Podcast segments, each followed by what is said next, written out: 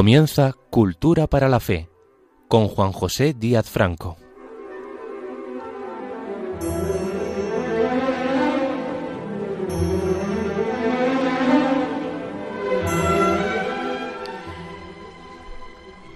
Bienvenidos todos los que eh, tengan a bien sintonizar nuestro programa Cultura para la Fe. Paz y bien.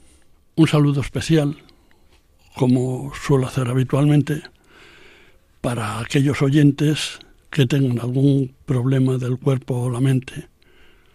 Ojalá que sea pasajero y que este sufrimiento que les identifica un poco más con Jesucristo puedan sobrellevarlo y no acabe constituyendo un martirio a pellizquitos. Eh, martirio del que vamos a hablar hoy es, como les anunciaba en mi anterior charla sobre el perdón, eh, que hoy quisiera ejemplificar con otro hecho de vida referido también al perdón. En este caso, el de un colectivo de mártires víctimas de la persecución religiosa en España durante la Segunda República entre 1931 y 1939, que constituye uno de los episodios más cruentos, más injustificados y más sectarios de cuanto sucedieron durante este infausto periodo de la vida política española, desde la proclamación de la República en 1931 hasta el desencadenamiento de la Guerra Civil que, como todos saben, estuvo precedida en 1934 por sediciones y rebeliones en algunas regiones españolas contra el orden público y contra el orden constitucional, sofocadas militarmente por la propia República. Dejaron, desgraciadamente, también ahí un rastro sangriento de unas dos mil víctimas entre combatientes y civiles. También esos movimientos revolucionarios produjeron muchas agresiones contra clérigos y religiosos, consumadas con el asesinato de 34 de ellos, y además con la destrucción de ingente cantidad de patrimonio artístico y documental. Tras este premonitorio episodio, estalló a partir del 18 de julio de 1936 la Guerra Civil Española, que se prolongó hasta el 1 de abril de 1939.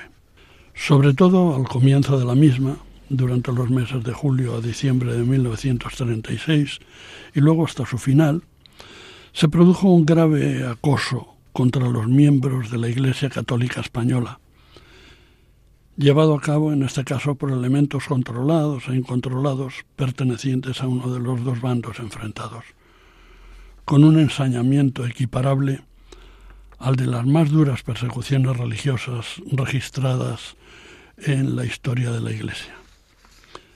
Para algunos constituyó un verdadero genocidio, si nos atenemos a la definición del diccionario de la lengua española, que dice que supone un exterminio de un grupo social por motivos étnicos, políticos, religiosos, etc. Aunque la persecución religiosa con el Frente Popular como protagonista fue generalizada en toda la península, no obstante, según opinión de Preston, la desencadenada contra el clero en Cataluña por parte de la CNT-FAI, el sindicato anarquista de la Federación Anarquista Ibérica, fue quizá mucho mayor que en cualquier otro lugar de España. La represión de todas las manifestaciones de fe religiosa en esos años arrojó injustificadamente a cárceles y checas para ser posteriormente asesinados a miles de fieles católicos de toda condición, algunos pertenecientes a la jerarquía de la Iglesia, trece obispos asesinados, otros al clero secular de las diferentes diócesis españolas, 4.840 sacerdotes asesinados, o a múltiples, al menos 42, órdenes y congregaciones religiosas, 2.648 religiosos y religiosas asesinados, y también a una multitud de católicos laicos difícil de determinar.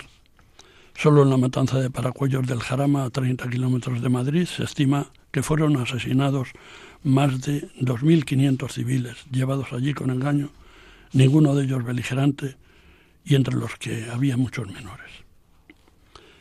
La intensidad del odio profesado a la religión católica llevó a sus acosadores a ensañarse con las víctimas inmediatas, antes y después de quitarles la vida, y a continuar en otras ocasiones con la profanación de las sepulturas eclesiásticas ubicadas dentro de los recintos religiosos, las iglesias y los conventos previamente asaltados, para organizar con los cadáveres exhumados algunos momificados, otros con sus osamentas cubiertas aún con restos de las piadosas vestiduras clericales con que fueron inhumados en su día, una macabra exposición pública a la vista de todos los que transitaran por el lugar, completadas por desfiles de los profanadores ridículamente revestidos, en esas ocasiones con las solemnes vestiduras expoliadas que se utilizaban para el culto religioso.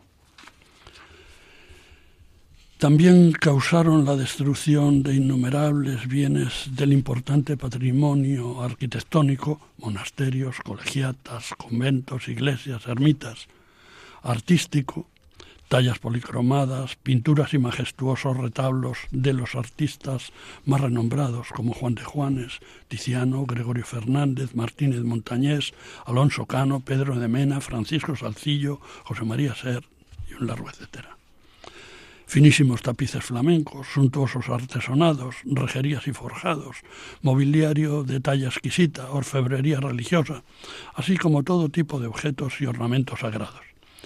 Y también daño documental, bibliotecas y archivos históricos, pergaminos antiquísimos, incunables y otras joyas literarias. Todo ello perteneciente a la Iglesia Católica, como parte de una herencia secular mantenida y custodiada hasta entonces responsable y entrañablemente por los diversos organismos eclesiásticos, que resultó expoliado y destruido. Como testimonio ilustrativo de los cientos de desmanes cometidos contra el patrimonio cultural de la Iglesia y de la humanidad civilizada, recordemos estos dos.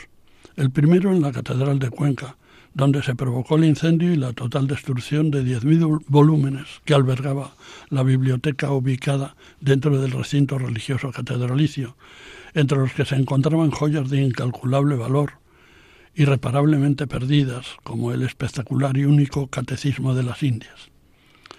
El segundo de estos testimonios ha acontecido en la localidad zaragozana de Fuente Todos, el pueblo donde en 1746 nació Francisco de Goya y Lucientes, que hoy no llega a los 150 habitantes y entonces debía rondar los 400. En este pueblo irrelevante, de escasa población, se quemaron las pinturas más antiguas del genial pintor que estaban en las puertas de madera de una cámara relicario que se guardaba en la iglesia parroquial del pueblo. Todos esos bienes culturales destruidos por ser símbolo y permanente recuerdo de la presencia benéfica de la Iglesia Católica, proclaman que la fe ha sido, a lo largo de la historia de la humanidad, la mayor y en algunos casos única generadora de cultura. Cultura para la fe es el título de este programa. Ahí tienen una de las razones de por qué optamos por llamarlo así.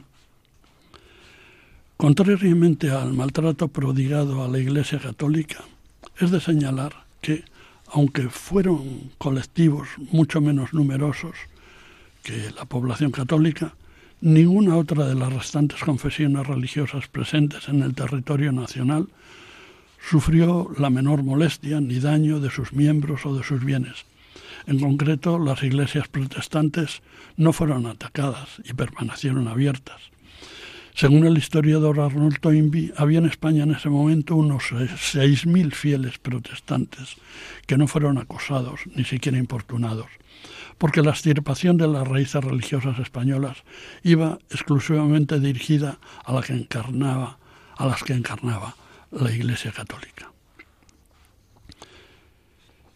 En su imprescindible historia de la persecución religiosa en España, 1936-1939, publicada por la Biblioteca de Autores Cristianos, Monseñor Antonio Montero Moreno, que vivió entre 1928 y 2022, ha fallecido en junio de 2022, antiguo arzobispo de Mérida, Badajoz, ofrece un relato escalofriante de delitos de odio y de sangre cometidos contra los católicos españoles entre esas fechas, 1936 y 1939. La estadística de personas consagradas a Dios sacrificadas en la persecución religiosa, principalmente durante los primeros meses del comienzo de la contienda civil, fueron los siguientes. 4.184 sacerdotes seculares asesinados, 2.365 religiosos asesinados y 283 religiosas asesinadas.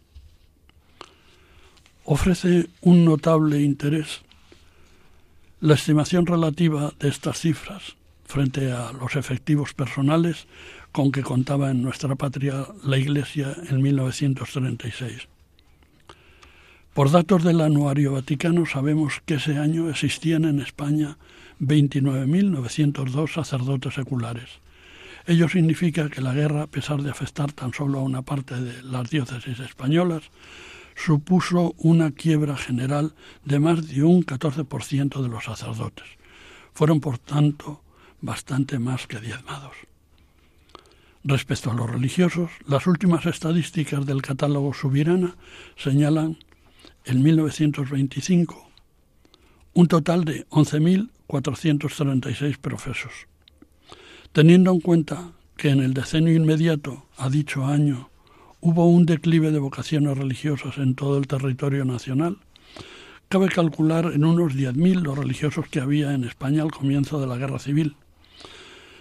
Partiendo de esa estimación, la cifra final de las pérdidas en vidas humanas sagradas, cegadas por el terror anticlerical, suponen un 23% sobre el total de los efectivos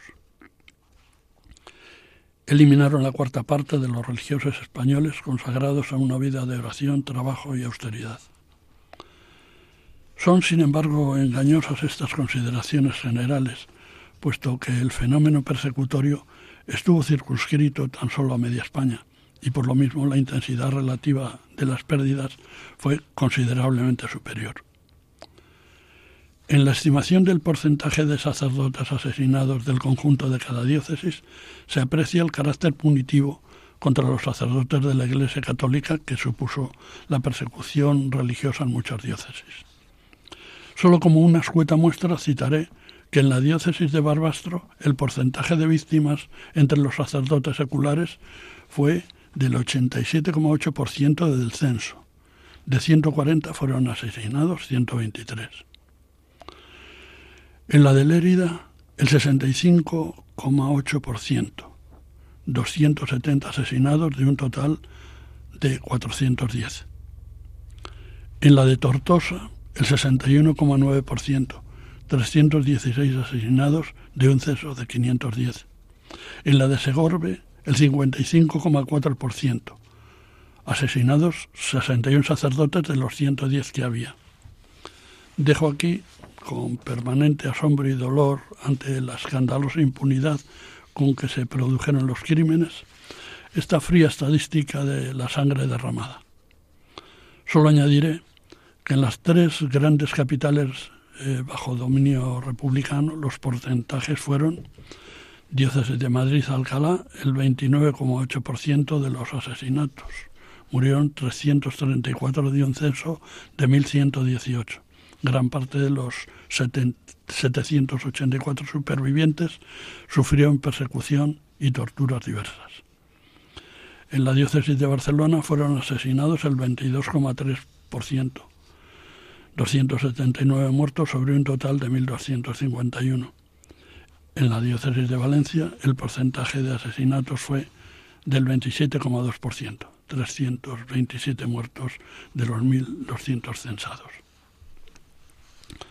La memoria histórica sobre este comportamiento inaceptable dirigido contra unos pacíficos ciudadanos inocentes e indefensos por el hecho de vestir un hábito o una sotana y profesar una fe anclada en prácticas morales como la de perdonar las ofensas, era bien conocida por sus verdugos, que sabían que no opondrían resistencia, lo que hace aún más abominable y cobarde la actuación de quienes perpetraron la masacre con tanta hazaña como ausencia de argumentos para cometerla. Fruto de ese sangriento descaro y de la impunidad consiguiente es el relato de una de aquellas detenciones. A plena luz del día caminaba por la calle de Serrano, decía el atestado, el interfecto, que iba vestido con hábito religioso. Ante semejante provocación, fue detenido en el acto y trasladado, etcétera, etcétera. Ascienden al menos a 42 las diferentes órdenes y congregaciones religiosas cuyos miembros fueron martirizados por centenares a causa del odio anticlerical. 259 claretianos, 226 franciscanos, 204 escolapios, 176 hermanos maristas y 165 hermanos de la Salle. También con más de 100 asesinados entre sus miembros engrosan esta lista agustinos 155, dominicos 132 y jesuitas 114. Y así un largo crucis de martirizados pertenecientes a esas 42 congregaciones religiosas. Significativamente, más de la mitad de los religiosos asesinados estaban dedicados a la enseñanza en colegios católicos, obras parroquiales o universidades. En su persecución de todo signo religioso no tuvieron ningún reparo los causantes de los miles de asesinatos a la hora de cometer magnicidios, de forma que, como ya señalábamos, trece obispos de otras tantas diócesis españolas fueron detenidos, humillados, torturados y muertos con la mayor indignidad posible añadida a su martirio. Merecen ser recordados sus nombres y apellidos. Monseñor Miguel Serra Sucarrat, obispo de Segorbe, asesinado el 9 de agosto de 1939. Tenía 68 años. Este mártir, cuando ya le estaban apuntando sus asesinos en el paredón con sus armas, tuvo tiempo de decirles, vosotros podréis matarme, pero no impediréis que yo os bendiga. Enseguida les bendijo paternalmente mientras caía fulminado por las balas. Monseñor Cruz La Plana Laguna, obispo de Cuenca, de 61 años, asesinado el 9 de agosto de 1936. Se dirigió a los que estaban a punto de matarle en estos términos. Yo os perdono y desde el cielo rogaré por vosotros. Monseñor Manuel Irurita Almandoz, obispo de Barcelona, asesinado el 4 de diciembre de 1936. Se dirigió así a sus asesinos instantes antes de morir fusilado. Os bendigo a todos los que estáis en mi presencia, así como también bendigo las balas que me ocasionarán la muerte, ya que serán la llave que me abrirá la puerta del cielo. Monseñor Manuel Basulto Jiménez, obispo de Jaén, asesinado el 12 de agosto de 1936, a los 67 años, bajo la peregrina acusación de que constituía con su sola presencia un peligroso foco faccioso murió mientras decía, perdona Señor mis pecados y perdona a mis asesinos. Monseñor Florentino Asensio y Barroso, obispo de Barbastro, asesinado el 9 de agosto de 1936, junto a nueve de cada diez de los sacerdotes de su diócesis. En cuanto a los ocho restantes, hasta completar los trece asesinados, de muchos solo pudo constatarse su muerte, por el hallazgo de sus cadáveres o sus restos, a veces diseminados y calcinados, tras ser arrojados a fosas comunes o pudrideros en descampados. Son ellos Monseñor Eustaquio Nieto Martín, obispo de Sigüenza, Monseñor Salvio Huis Miralpeix, obispo de Lérida, Monseñor Narciso de Esténaga y Echevarría, obispo de Ciudad Real, Monseñor Manuel Medina Olmos, obispo de Guadix Monseñor Diego Ventaja Milán, obispo de Almería, Monseñor Manuel Borrás Ferré, obispo auxiliar de Tarragona, Monseñor Anselmo Polanco Fontecha, obispo de Teruel, Monseñor Juan de Dios Ponce y Pozo, administrador apostólico de, apostólico de la diócesis de Orihuela, este mártir, aunque no fue obispo, gobernó la diócesis como sustituto del obispo Monseñor Irastorza, que un año antes había solicitado por enfermedad grave la dispensa de la residencia canónica en la sede episcopal por un plazo de dos años.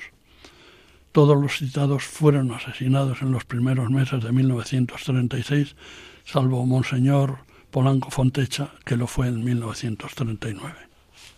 Todos los mártires mencionados están ya en el cielo, pero la ratificación canónica, canónica de su estado de santidad por declaración formal de la Iglesia se ha ido produciendo parsimoniosamente. En 1964, el Papa Pablo VI, tras consultar con los obispos españoles, decidió introducir una moratoria en las beatificaciones y canonizaciones de los mártires de la persecución española en España para evitar interpretaciones políticas que pudieran instrumentar eh, negativamente los procedimientos canónicos de la Iglesia sobre este tema. Por tal motivo se retrasó hasta 1983 el inicio de la incoación de las causas de beatificación de las víctimas por su fe religiosa que ocasionó eh, la fobia anticlerical durante la Guerra Civil Española. A partir de entonces, los papas siguientes fueron beatificando mártires españoles por la fe que en palabras del Papa Juan Pablo II murieron dando gloria a Dios y perdonando a sus asesinos. Y según el Papa Francisco, sufrieron martirio por odio a la fe. Juan Pablo II beatificó a 471 mártires en 10 ceremonias de beatificación y dos de canonización, llegando a canonizar a 11 de los antes beatificados por él mismo. Benedicto XVI en solo cuatro ceremonias de beatificación, proclamó beatos a 530. Durante el pontificado del Papa Francisco se han realizado 22 ceremonias de beatificación, la última el 22 de octubre de 2022, proclamando a 12 nuevos beatos, alcanzando la cifra de 1.095 nuevos beatos. Por lo tanto, hasta ahora han sido canonizados 11 y beatificados 2096 de aquellos héroes y mártires causados por la persecución religiosa llevada a cabo durante la Segunda República Española, que fueron asesinados a causa de su inquebrantable fe en Jesucristo, y porque prefirieron morir a apostatar, como se les ofrecía.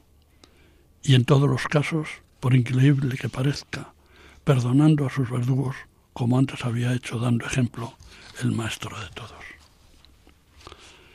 Interrumpimos aquí esta dolorosa narración para ofrecerles un primer momento musical que será el Requiem de Mozart.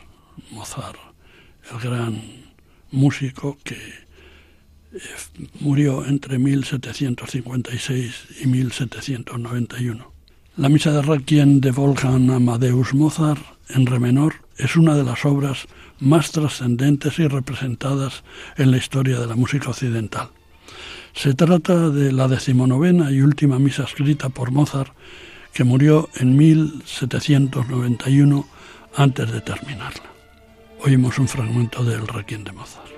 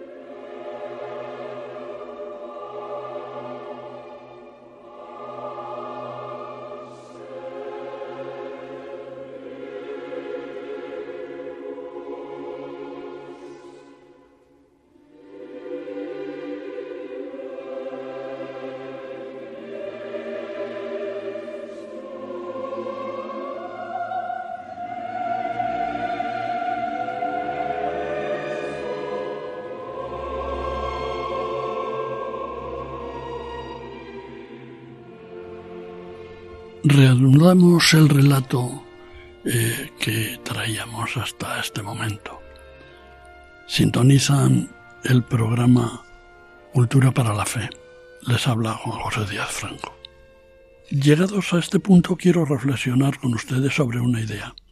Si es incuestionable que la doctrina cristiana nos exige que perdonemos las ofensas, entonces, por un elemental sentido de la misma justicia, prudencia y misericordia cristiana que manda perdonar siempre, también, en su contrario, juzgando el tema que estamos tratando, debería servir como argumento para indagar las causas de la masacre que se desató contra la Iglesia católica y sus miembros, suponiendo que el perdón que cubra esa ignominia será más consistente y más rotundo si se sabe a quién se otorga ese perdón si se conocen y se analizan los hechos y la implicación en los mismos de aquel o aquellos a quienes beneficia el perdón, y también si se evalúan los motivos por los cuales se cometieron los asesinatos o las graves ofensas que a la postre motivaron el perdón. En momentos de menor convulsión y en otras circunstancias, los daños materiales deberían haber sido compensados, y en esa reparación se supone que iría incluido el compromiso de no repetir la mala acción cometida que se acaba de perdonar. Lo contrario sería burlar y despreciar el buen gesto del perdón. Pero no cabía entonces nada parecido y menos podría pretenderse un trato equiparable en el supuesto de que los daños fueran inmateriales o espirituales. Como en el caso de los mártires de la persecución a los católicos durante la Segunda Guerra Civil Española se trató de una ofensa con la que se buscaba un daño espiritual contra los sentimientos y pensamientos de la conciencia religiosa de los agredidos, con el triste resultado de vejaciones y humillaciones y finalmente el asesinato de esas víctimas, con mayor motivo habría que conocer las causas concretas por las que se quitó la vida a tantos miles de personas, indefensas y en tan corto espacio de tiempo. Como quiera que este acelerado exterminio fue cristiana y heroicamente perdonado por las víctimas, se acrecientan los motivos para indagar hasta donde sea posible, qué impulsos personales guiaron a los autores o qué órdenes siguieron para actuar así, y quién las dio para poner al descubierto las razones o sin razones que les llevaron a cometer o a ordenar esos crímenes.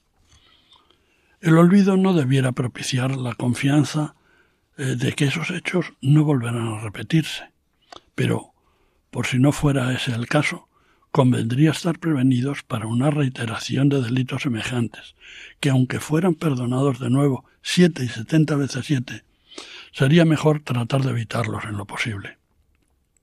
Lo contrario supondría admitir impune e innecesariamente la repetición de la historia, sometiendo a nuevas víctimas al instinto agresivo de esas personas capaces de matar por odio a la fe católica, si es que todavía existen espíritus malignos capaces de eso, que puedan aparecer en la historia y de los que podría decirse, como en Galicia dicen de las meigas, eu non creo nas meigas, mais a velas hainas. Para ello, es imprescindible un repaso a los hechos históricos que enmarcaron las atrocidades relatadas. Si no tenemos esta referencia, podría pensarse que las víctimas habrían hecho algo provocador o inconveniente para que eh, les hicieran lo que les hicieron. Esa misma actitud de inhibición sirvió a muchos para no cuestionar y denunciar en su momento los crímenes de la organización terrorista ETA cuando asesinaba y secuestraba a ciudadanos españoles de manera indiscriminada. Algo habrán hecho, decían también los aterrorizados pusilánimes de aquel momento, persuadidos con comillas de la lógica, por la lógica violenta de las pistolas.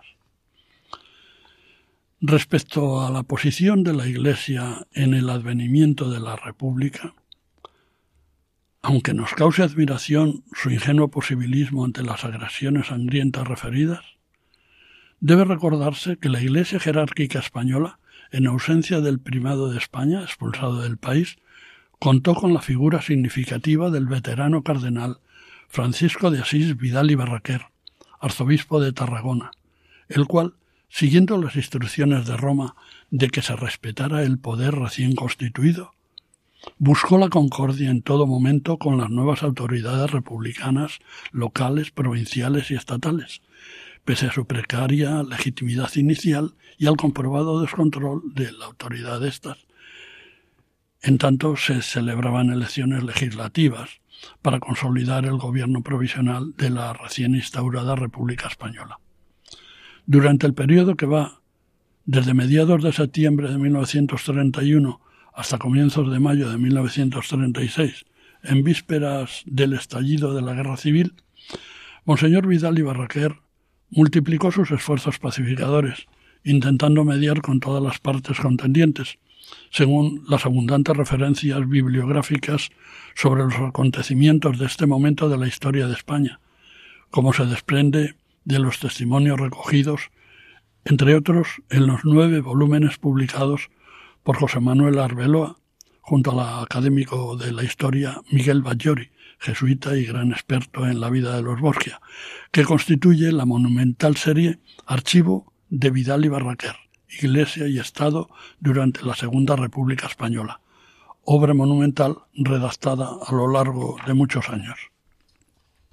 Finalmente, Monseñor Vidal y Barraquer, fracasada definitiva e irremediablemente su bienintencionada e irrelevante mediación ante todo tipo de autoridades nacionales e internacionales, ofreciéndose incluso como rehén, fue detenido por milicianos de la FAI, la Federación Anarquista Ibérica, en Barcelona, y estuvo a punto de ser fusilado. Salvado in extremis de la muerte y favorecido por su declarado espíritu nacionalista, pudo salir indemne de Cataluña y viajar a Suiza, donde falleció en 1943. Los intentos de concordia de la Iglesia Católica Española no se correspondían con los de los eh, recién eh, llegados dirigentes de la Segunda República. Del 11 al 22 de mayo se produjo el expolio y el incendio de más de 100 iglesias y conventos en toda España, con especial incidencia sobre los ubicados en Madrid y Barcelona, donde fueron mayores los robos y destrucción de tesoros culturales ancestrales. El 15 de junio de 1931, el Gobierno Provisional de la República decreta la expulsión de España del cardenal primado y arzobispo de Toledo, Monseñor Pedro Segura y Sáez. Fue designado en su lugar, pero dos años más tarde, el 2 de julio de 1933, el obispo de la diócesis de Tarazona, Monseñor Isidro Gomá y Tomás, con la posición de del Gobierno de la República y algunas reticencias internas. Ya para esos momentos, Marañón y otros dos más significados entre los promotores de la agrupación al servicio de la República, Ortega y Gasset y Pérez de Ayala, se reprochaban tardíamente su apoyo a la causa republicana, pero ya desde la seguridad del exilio, con aquella famosa queja, no es esto, no es esto. Manuel Lazaña, durante su intervención parlamentaria del 13 de octubre de 1931 sobre la cuestión religiosa contemplada en los artículos 25 y 26 de la nueva Constitución Republicana de 1931, aprobada ese mismo año, pronunció su sentencia a modo de acta de defunción. España ha dejado de ser católica. Cosas de la vida fue este mismo hazaña quien siete años más tarde, en 1938, ya anticipando la derrota, invocaba en un discurso la necesidad de paz, piedad y perdón. Lástima que se olvidara también pedir verdad. Ya que, según Azaña, España había dejado de ser católica, nada más coherente que la decisión adoptada por el gobierno republicano, concretando su anuncio constitucional de instrumentar el decreto de disolución de la Compañía de Jesús y de nacionalización de todos sus bienes que afirmó el presidente de la República el 23 de enero de 1932. Pese a la persecución clamorosa que sufrían los católicos, la jerarquía de la Iglesia en los primeros compases de la gravísima quiebra de la convivencia que se vivía en aquel momento, dejó pasar algo de tiempo antes de abandonar su esperanza de que las autoridades de la República adoptaran normas elementales eh, más humanitarias y decisiones para controlar e impedir aquel, aquella fatal deriva anticatólica inspirada en la idea del gobierno republicano de combatir y exterminar hasta su completa desaparición todo vestigio del culto religioso y de la cultura católica, creada y mantenida durante siglos por la Iglesia en España. Esta aparente resignación de la Iglesia ante los hechos consumados fue criticada por algunos protagonistas de la resistencia al gobierno de la República en aquellos años, como el intelectual de Acción Republicana Pedro Sey Rodríguez, eh, que vivió entre 1898 y 1986, que escéptico ante cualquier posible reacción de los católicos y decepcionado por la actitud pacífica de la Iglesia, opinaba que por la esencia de su fe, el católico pasaba a ser, en esta circunstancia histórica, un ciudadano de segunda, con el cual todos los gobiernos saben que pueden hacer cuanto quieran, porque es un borrego al que sus ideas le impiden sublegarse ante cualquier injusticia. Triste pero premonitoria predicción, al menos para los mártires, que murieron indefensos y resignados, aunque fuertes en su fe, y sin ninguna apostasía. El cardenal primado de España y arzobispo de Toledo, Monseñor Isidro Gomay Tomás, privilegiado por el afecto del Papa Pío XI, promovió la Carta Colectiva de los Obispos Españoles con motivo de la guerra en España, en la que se declaraba que la guerra crudelísima que se estaba librando entre españoles era una guerra de principios, de doctrina, de un concepto de la vida y de hechos sociales enfrentados contra otros totalmente distintos, de una civilización contra otra. Es la guerra que sostiene el espíritu cristiano y español contra este otro espíritu, decía esa carta. Este otro espíritu es el que me permitirán que siga analizando con ustedes como causante como inductor intelectual, diríamos, de las masacres perpetradas por unos, no exentos de culpa en su tocidez asesina, pero claramente motivados por otros, los patrocinadores de ese proyecto de cambio radical de paradigma religioso en España, basado en un trabajo de demolición, utilizando diversos métodos de arquitectura o de ingeniería social que culminó en la Constitución de 1931, redactada por el Gobierno de la República desde una amplia representación de parlamentarios, con presencia mayoritaria de miembros de la masonería, donde dieron rienda suelta a sus planteamientos anticatólicos. Entre las iniciativas prioritarias de aquel intento de cambio radical de la vida política y de la sociedad española figuraba la decisión de estirpar y borrar de la faz de la tierra, al menos de la tierra española, todo vestigio de la Iglesia católica. Algunos milicianos se lo tomaron al pie de la letra. A partir de la proclamación de la República, el gobierno provisional puso en marcha la redacción de un nuevo texto constitucional, la mencionada Constitución de 1931, que estuvo fuertemente condicionada por la el texto, condicionado ese texto de la Constitución, por la masonería. No en vano, de los 470 diputados de la Cámara Constituyente de 1931, un tercio eran masones, es decir, 151 diputados. Concretamente, 135 pertenecían a la obediencia del Gran Oriente Español y 16 a la Gran Logia Española. Eh, sabemos que el lema de la masonería, según proclama Séneca, un miembro cualificado de la logia Condorcet, es el siguiente. El hombre es para el hombre, es decir, para la tierra, no para el cielo. Para esta vida, no para la otra. En las antípodas de este lema masónico radicalmente inmanente se sitúa la Iglesia, cuyo organismo místico que aspira a la trascendencia, a la patria celestial, al reino de Dios, es pues lo contrario de la opinión eh, anterior. Por eso, para la Iglesia, el hombre es para Dios, para el cielo y para la otra vida, como meta hacia la que peregrina en su tránsito por la tierra hacia una iglesia triunfante con Jesucristo como cabeza. Consecuente con sus postulados, la decisión de la masonería fue la de descristianizar a España y su estrategia durante la Segunda República para lograrlo se centró en la reforma de las leyes que afectaban a la educación de los niños en las escuelas y de los jóvenes soldados en los cuarteles.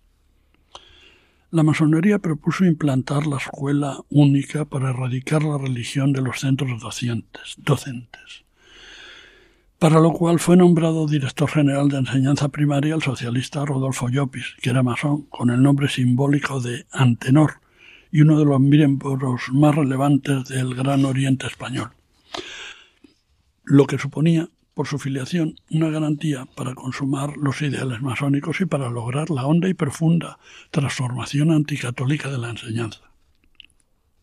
Para ello, el primer paso de los dirigentes masónicos fue eliminar la negra y gigantesca sombra de la Iglesia Católica, llevando a cabo la supresión de toda la enseñanza religiosa directa y aprovechando eh, la historia para inculcar en las mentes infantiles todos aquellos hechos desfavorables para la Iglesia que pudieran desacreditarla y la hicieran rechazable e incluso risible.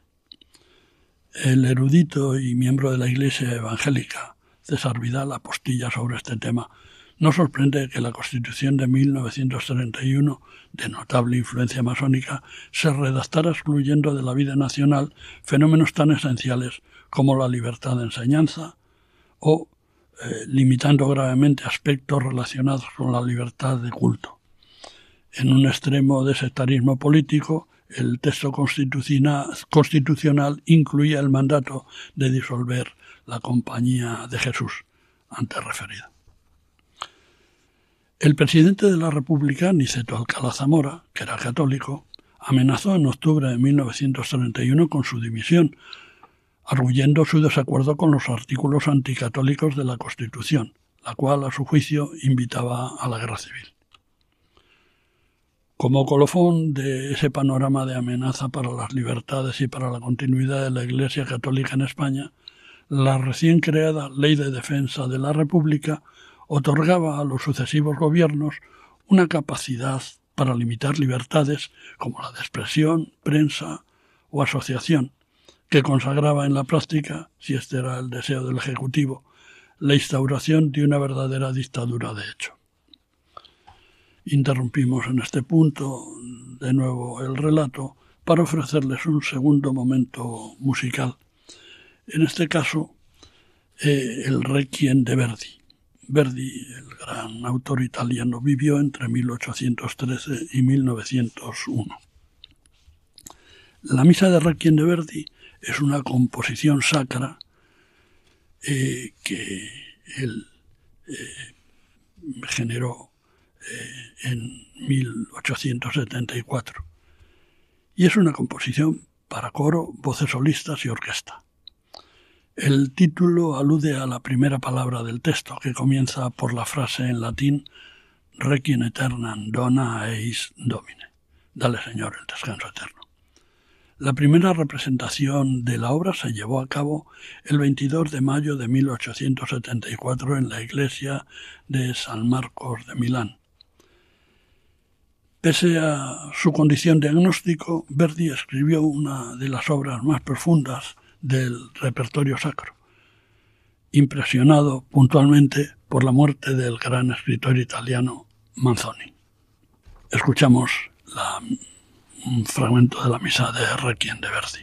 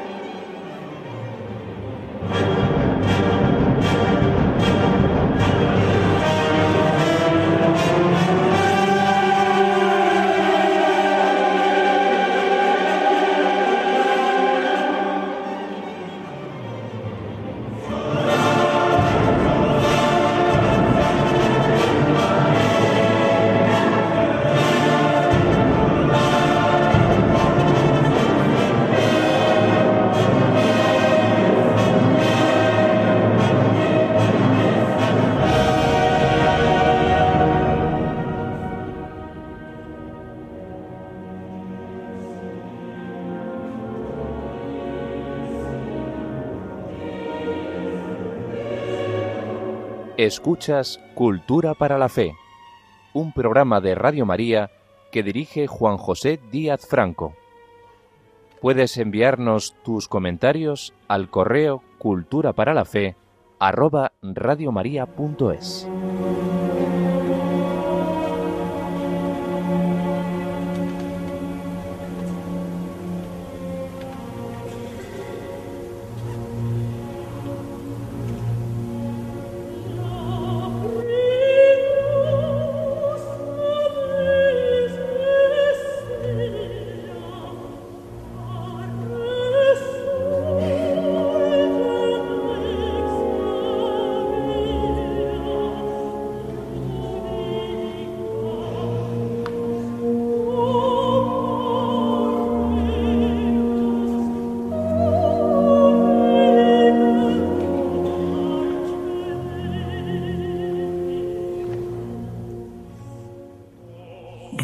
Eh, nuestra charla.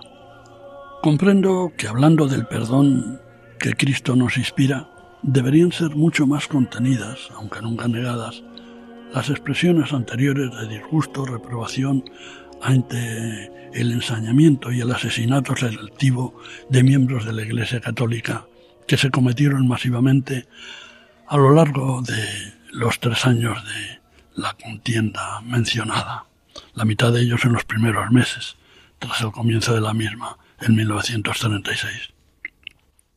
Pero sería pecar por omisión si nos empeñáramos en ocultar la verdad que motivó el grandioso acto de las víctimas, perdonando a sus verdugos, ignorando los hechos y la descripción minuciosa de las atrocidades perpetradas contra personas indefensas, únicamente por razón de su fe católica, sin que ninguna autoridad fuera capaz de atajar tanto desenfreno. Por eso, cuanto más fidedigno y pormenorizado sea el registro de los hechos, más cristiano y heroico resplandecerá el perdón otorgado a los autores de los mismos, y más clara y justificada será la incoación de los procesos de beatificación y canonización de los mártires que sufrieron tan inusitadas vejaciones.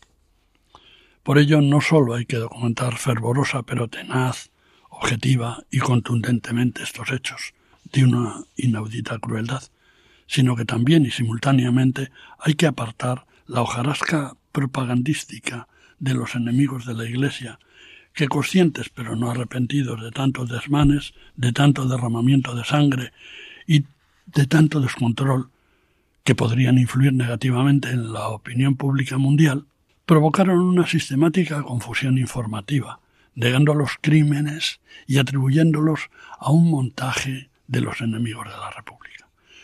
De ahí la medida para ocultar o minimizar los hechos, lanzando una campaña internacional contra los cuentos de la persecución religiosa, auspiciada por el Comité Soviético, es decir, la, la sección de la Internacional Comunista establecida en España en conexión con el influyente sector gubernamental estalinista, proclive a convertir España en satélite de Rusia, y también por los demás órganos ideológicos y de propaganda al servicio de la campaña anticatólica.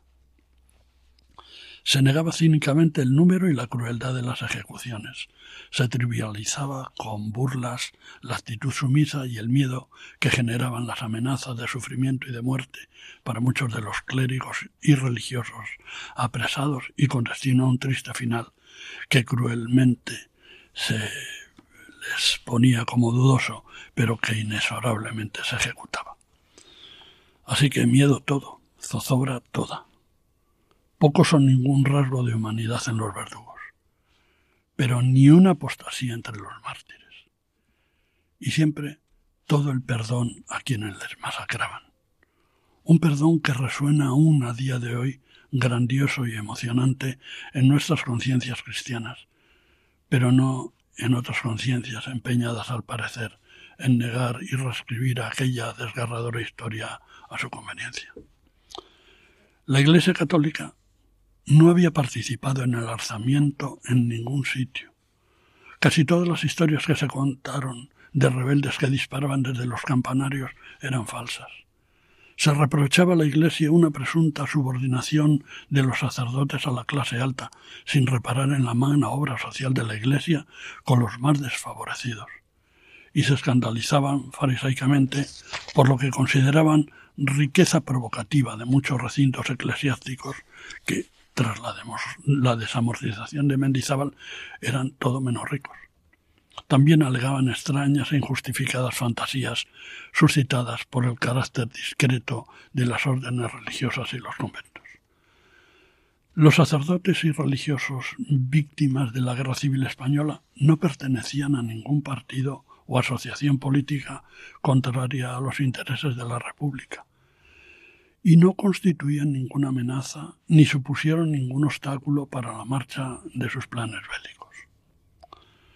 La masacre del clero y de los fieles católicos españoles durante la persecución religiosa que sufrieron degradó muchos enteros el crédito democrático de las fuerzas políticas que la propiciaron o que contemporizaron con ella, provocando la noticia de estos hechos traumáticos publicados por la prensa extranjera, una actitud de creciente indignación en el interior y en el exterior, con el rechazo generalizado sobre ese particular en la opinión pública, católica o no, de Francia, Inglaterra, Estados Unidos y de otros muchos países.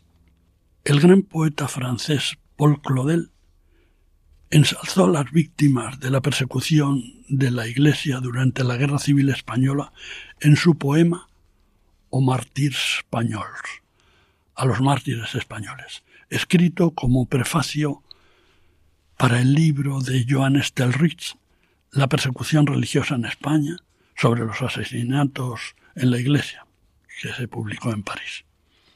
El poema fue escrito en 1937, impresionado Claudel por los acontecimientos que estaban ocurriendo en España en el transcurso de la guerra civil y movido sobre todo por el afán de defender a la Iglesia católica atacada, a la que él se había convertido. John Stelrich publicó el libro citado a petición de José María Sert, pintor catalán, amigo de Claudel y de los círculos culturales franceses. Sert es el autor de los frescos de la Catedral de Vic y por ello mencionado en el poema de Claudel que llama la Catedral de Vic la Catedral de José María Sert. Claudel vislumbraba en la persecución religiosa en España la batalla entre el bien y el mal, entre la bestia y el ángel. La contienda tiene un claro sentido escatológico que sobrepasa lo social y lo político.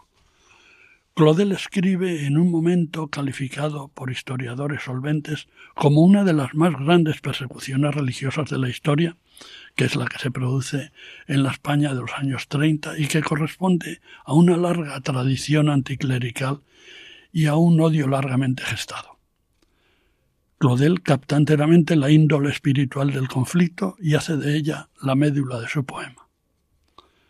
Esto no estuvo tan claro para otros intelectuales católicos eh, franceses como Georges Bernanos, Bernanos, François Mauriac o Jacques Maritain, que vieron la guerra desde otra perspectiva, el enfrentamiento entre democracia y antidemocracia permitan que reproduzca un pequeño fragmento de este trascendente poema de Paul Claudel. Pusieron el cielo y el infierno en nuestras manos y teníamos cuarenta segundos para elegir. Cuarenta segundos, es demasiado. Hermana España, Santa España, tú has elegido. Once obispos y seis mil sacerdotes masacrados. Y ninguna apostasía. Ay, cómo me gustaría, como tú, testificar mi fe en voz alta a plena luz del día. La forma más segura de medir la intensidad de una fuerza es la resistencia que esta fuerza debe vencer para abrirse paso y dar lugar a su aplicación. El perdón y el amor de los mártires de la Guerra Civil Española con sus verdugos representan la fuerza de esas convicciones cristianas, el amor y el perdón, que tuvieron que esgrimir estos héroes a su pesar. Ellos no buscaron la muerte, pero la asumieron resignada y cristianamente, sin la mínima tentación de apostasía y perdonando como lo hizo su maestro. Fueron como el sándalo, que perfuma el hacha que lo corta. Estos mártires por la fe, miembros de la Iglesia Católica, contaron con la fuerza del Espíritu, como los primeros cristianos perseguidos, para que pudiera arraigar en sus corazones la dificilísima práctica del perdón que dieron aquí a quienes se les, les martirizaban y que resonó poderosamente allá, en la eternidad, para mayor gloria del gran perdonador. Porque frente a la agresión injustificada, imprevisible y desmesurada que desencadenaron contra ellos los enemigos de su fe y de su Iglesia, se impuso el perdón y predominó el impulso de la maravillosa fe católica, la fe que Jesús predicó y que llegado el momento de la gran tribulación como el de los pobres mártires de la guerra civil, él mismo ayudó a que prevaleciera. Paz y bien para todos.